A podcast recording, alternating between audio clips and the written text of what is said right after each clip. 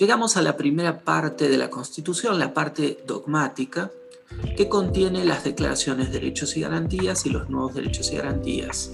Vamos a centrarnos en las declaraciones de derechos y garantías, el capítulo primero de la primera parte, que corre de los artículos 1 a 35. Aquí encontramos entonces las declaraciones de derechos y garantías, siendo las declaraciones manifestaciones de voluntad política, cultural, económica, enunciaciones que hace el constituyente respecto a los principios fundamentales del Estado. Por ejemplo, la forma de gobierno que vamos a analizar ahora en el artículo 1 de la Constitución. Tenemos también los derechos que son las facultades, las prerrogativas, las posibilidades de acción que tienen los habitantes y las asociaciones. ¿no? Hay derechos políticos, civiles, sociales. Están enumerados en los artículos 14, 14 bis, 16, 15, 17, 18 y 19, por ejemplo.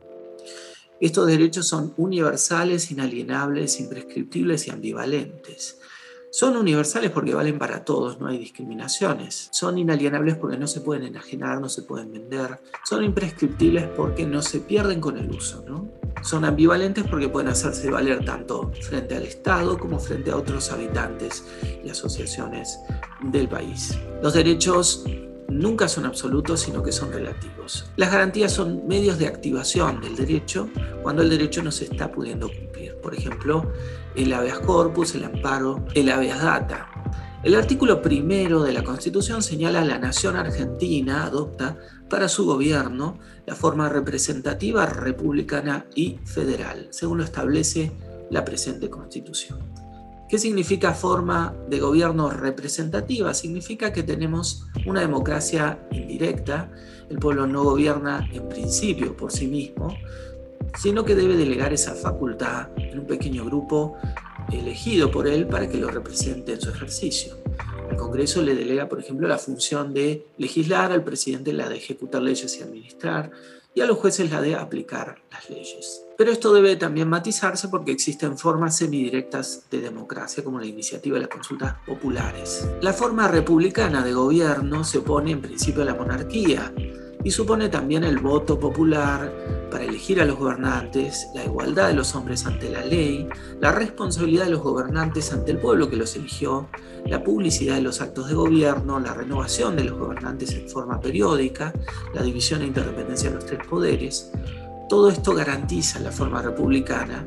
República en latín significa la cosa del pueblo, lo propio del pueblo. Finalmente, la forma de gobierno federal, se opone a la unitaria. El poder está distribuido, descentralizado en principio a través de un Estado federal soberano que rige en todo el país y estados provinciales que rigen en cada provincia con relativa autonomía. Cada estado provincial es autónomo porque se reserva todas las atribuciones que no delegó específicamente, expresamente al gobierno federal. Cada provincia tiene sus órganos de gobierno, su poder legislativo, su judicial, su poder ejecutivo y su propia constitución pueden definirse las declaraciones, dice María Angélica Gelli, como manifestaciones políticas, económicas, sociales, religiosas y culturales que configuran y perfilan la nación argentina como una entidad social.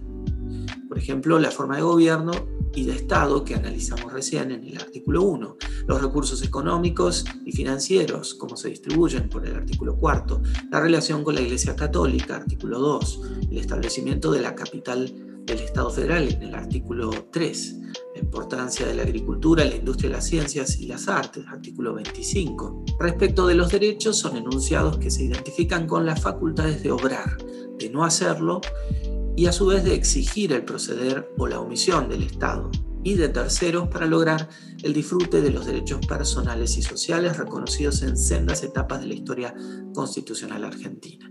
La Declaración de Derechos emana de varias de las disposiciones de la primera parte, tales como los artículos 14, 14 y 33. Las garantías se conforman como una serie de instrumentos de protección de los derechos, de los que derivan también otras facultades personales o colectivas, y se abren en varias direcciones, dice Jelly.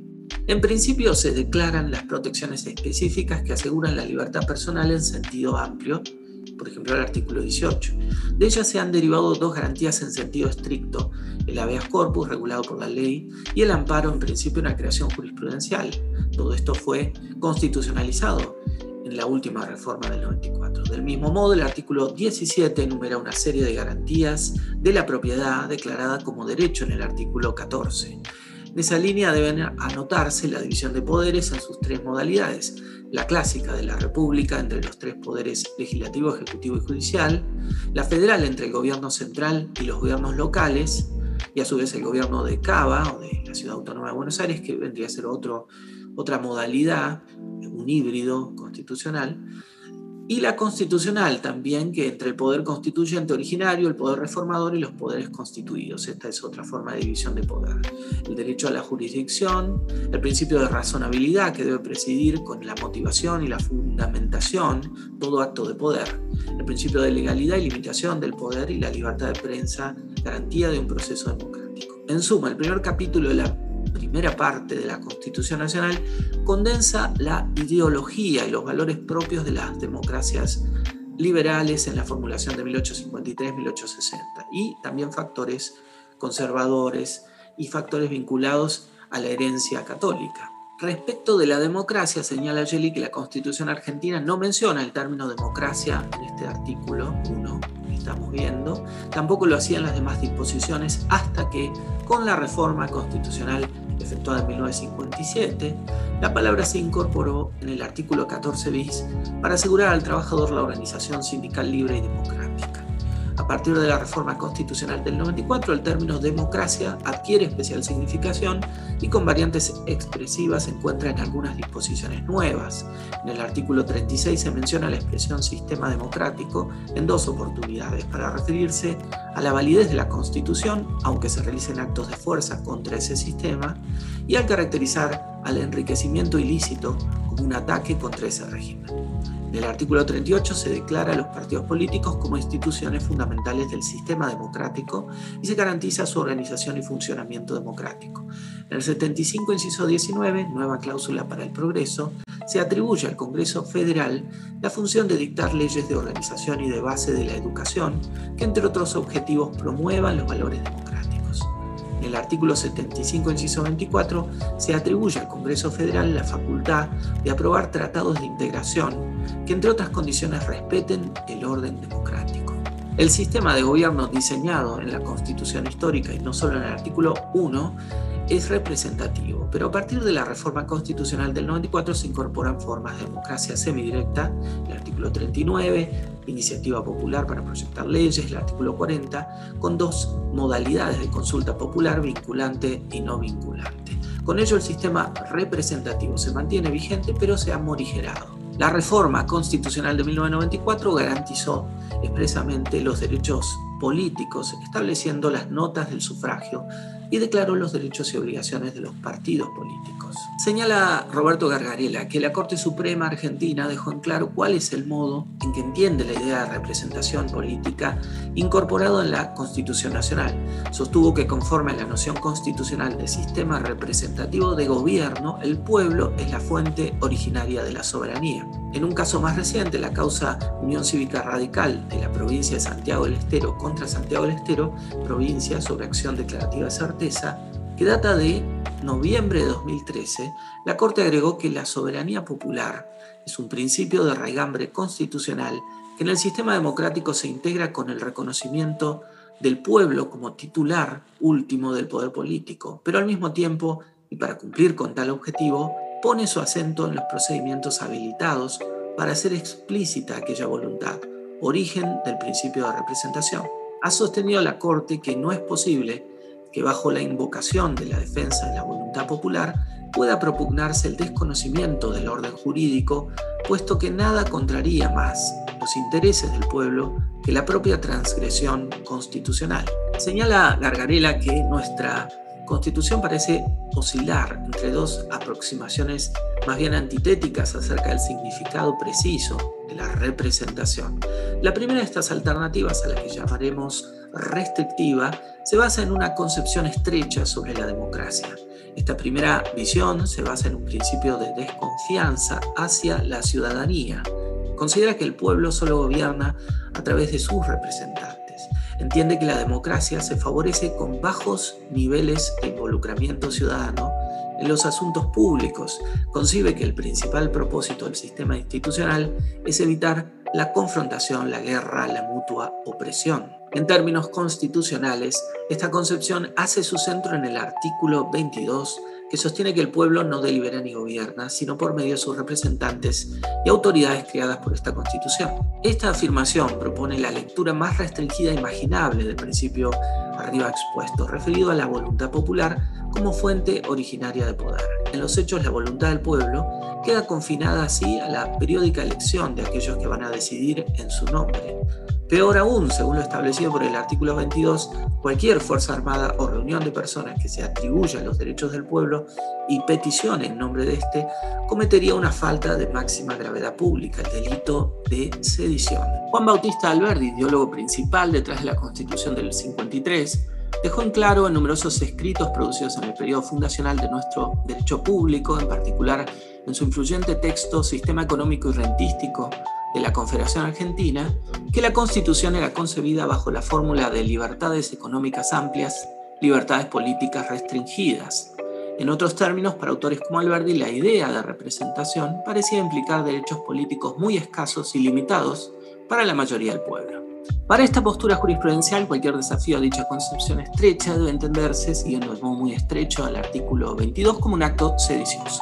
Esta lectura jurisprudencial no merece ser considerada dominante, pero en todo caso ha resultado influyente en casos de especial relevancia. Por ejemplo, esta visión muy limitativa sobre la democracia ha encontrado expresión de modo recurrente en la jurisprudencia nacional referida a las situaciones de protesta social. Frente a la anterior puede ofrecerse una lectura alternativa, menos restrictiva o más amplia en torno a la idea de representación, que se encuentra apoyada a su vez en una robusta concepción de la democracia. Esta visión no entiende la democracia solo en sentido negativo, evitar la mutua opresión, sino positivo, asegurar los beneficios de la libertad y la igualdad. Se trata de una postura basada en la confianza hacia la ciudadanía que favorece en lugar de desalentar la intervención ciudadana en los asuntos públicos, que considera que las decisiones públicas más relevantes deben tomarse a través de procesos inclusivos y deliberativos, a través de formas caracterizadas por una conversación entre todos los potenciales afectados, antes que por la imposición desde arriba. La concepción amplia confronta con y rechaza por una diversidad de razones a la posición restringida. Ante todo, quienes defienden esta postura consideran que argumentos como los que respaldan la posición restringida y que apelan a los orígenes de la Constitución, a los dichos expresados por los padres fundadores o a similares citas de autoridad, pueden resultar atractivos o vistosos en un comienzo, pero no alcanzan para asegurar por sí solos el respaldo definitivo a una determinada postura sobre la interpretación constitucional. Por lo demás, y en relación con el apoyo constitucional que alega en su favor la posición restringida, por lo demás, respecto del apoyo constitucional, debemos decir que la invocación de normas constitucionales como las mencionadas, el preámbulo del artículo 22, a los fines de sostener una lectura restrictiva sobre el principio de la soberanía popular, genera perplejidad a la luz de muchos otros artículos y normas de relevancia. Respecto del apoyo constitucional a la posición restringida, también puede decirse que existen muchos apoyos constitucionales a una idea amplia. Por ejemplo, el derecho de peticionar a las autoridades del artículo 14, las novedades introducidas en la Constitución después de 1853, el artículo 14 bis, que siguió las reformas constitucionales impulsadas por el peronismo en 1949, las nuevas disposiciones sobre participación y democracia introducidas por la reforma del 94, la iniciativa popular, la consulta popular del artículo 40 y del artículo 39. Teniendo en cuenta normas como las recién mencionadas, resulta sorprendente que se pretenda asociar el concepto constitucional de representación con una visión tan restringida de la democracia. Por lo demás, esta lectura más demandante sobre la representación y la democracia no solo encaja con lo sostenido por los fallos más importantes de la Corte Suprema en la materia y se vincula bien con la letra explícita de nuestra Constitución y el modo en que ella se ha ido reformando en el texto y en la práctica, sino que además se acomoda bien a la larga historia política, social y jurídica de nuestro país. Esta historia incluye, por supuesto, a los hitos más salientes de nuestra vida pública, como los relacionados con las movilizaciones populares, las políticas que culminaron con el dictado de la Ley Sáenz Peña, Ley 8871 de 1912, que consagró el voto secreto universal y obligatorio, el irigoyenismo, el ascenso de las clases medias al poder, la reforma universitaria en 1918, la reivindicación de los derechos de los trabajadores durante el peronismo, la consolidación del movimiento por los derechos humanos que comenzara a fines de la última dictadura, las luchas de las comunidades indígenas por sus derechos, las luchas feministas, las luchas del movimiento LGTB y.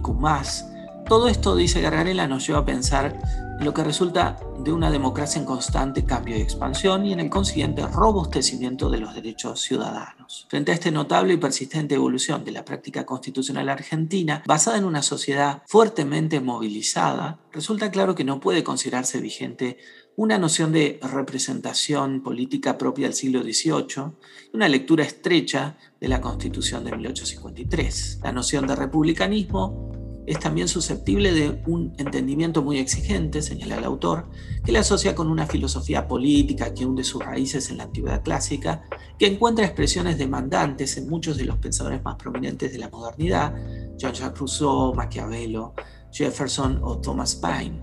Esta versión del republicanismo se refiere habitualmente a una ciudadanía puesta de pie, motivada por la virtud cívica y participando activamente en los asuntos públicos. El entendimiento sobre el republicanismo que la Corte Suprema ha ido construyendo con el paso del tiempo parece navegar entre ambos extremos.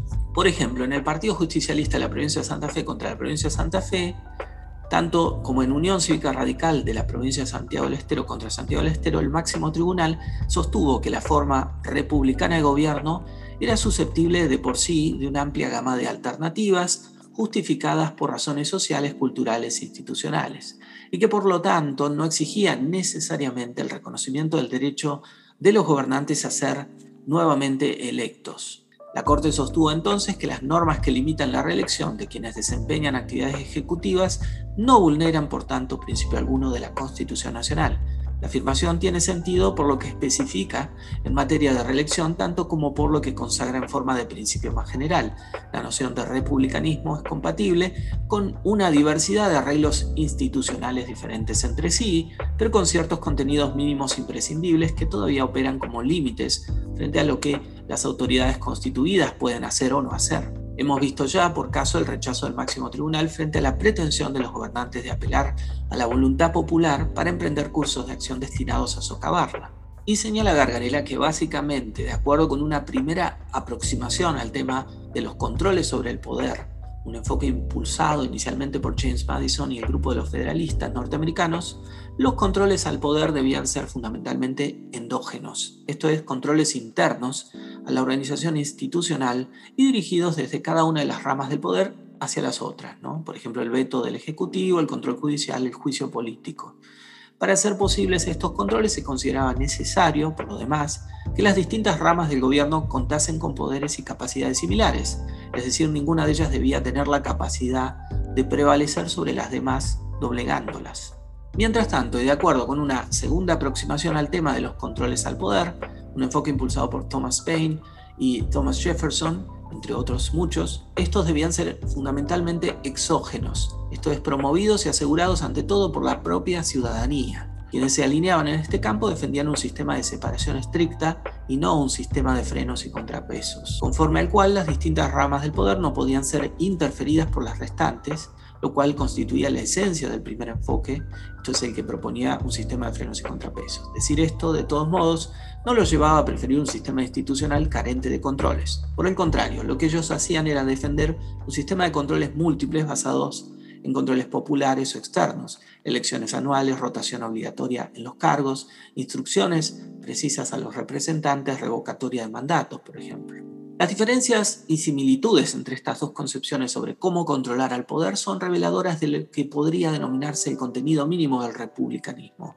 En efecto, las dos visiones examinadas hasta aquí están de acuerdo en asociar al republicanismo con un sistema de estrictos controles frente al poder, aun cuando difieren en relación con la modalidad principal que debe caracterizar a tales controles, endógenos en un caso, exógenos en el otro. Se respalda así la línea jurisprudencial alentada por la Corte en numerosos fallos, enfatizando el valor de la limitación al poder o invalidando los intentos de una rama del poder, en particular el Ejecutivo, por autoexpandir sus capacidades o avanzar sobre poderes que son propios de las otras ramas del gobierno. Esta concepción constitucional, apoyada en una significativa línea de decisiones de la Corte Suprema, se orienta a afirmar la transparencia en el ejercicio del poder y la publicidad de los actos de gobierno.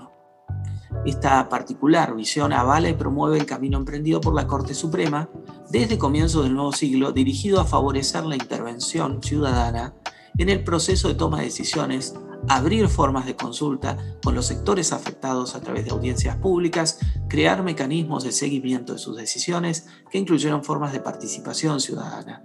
Estas novedades hablan de una saludable o de un saludable movimiento de la Corte hacia formas más dialógicas del ejercicio de poder, es decir, formas que contrastan con los modos tradicionales de decisión, modos todo o nada, modos autoritativos más que conversacionales.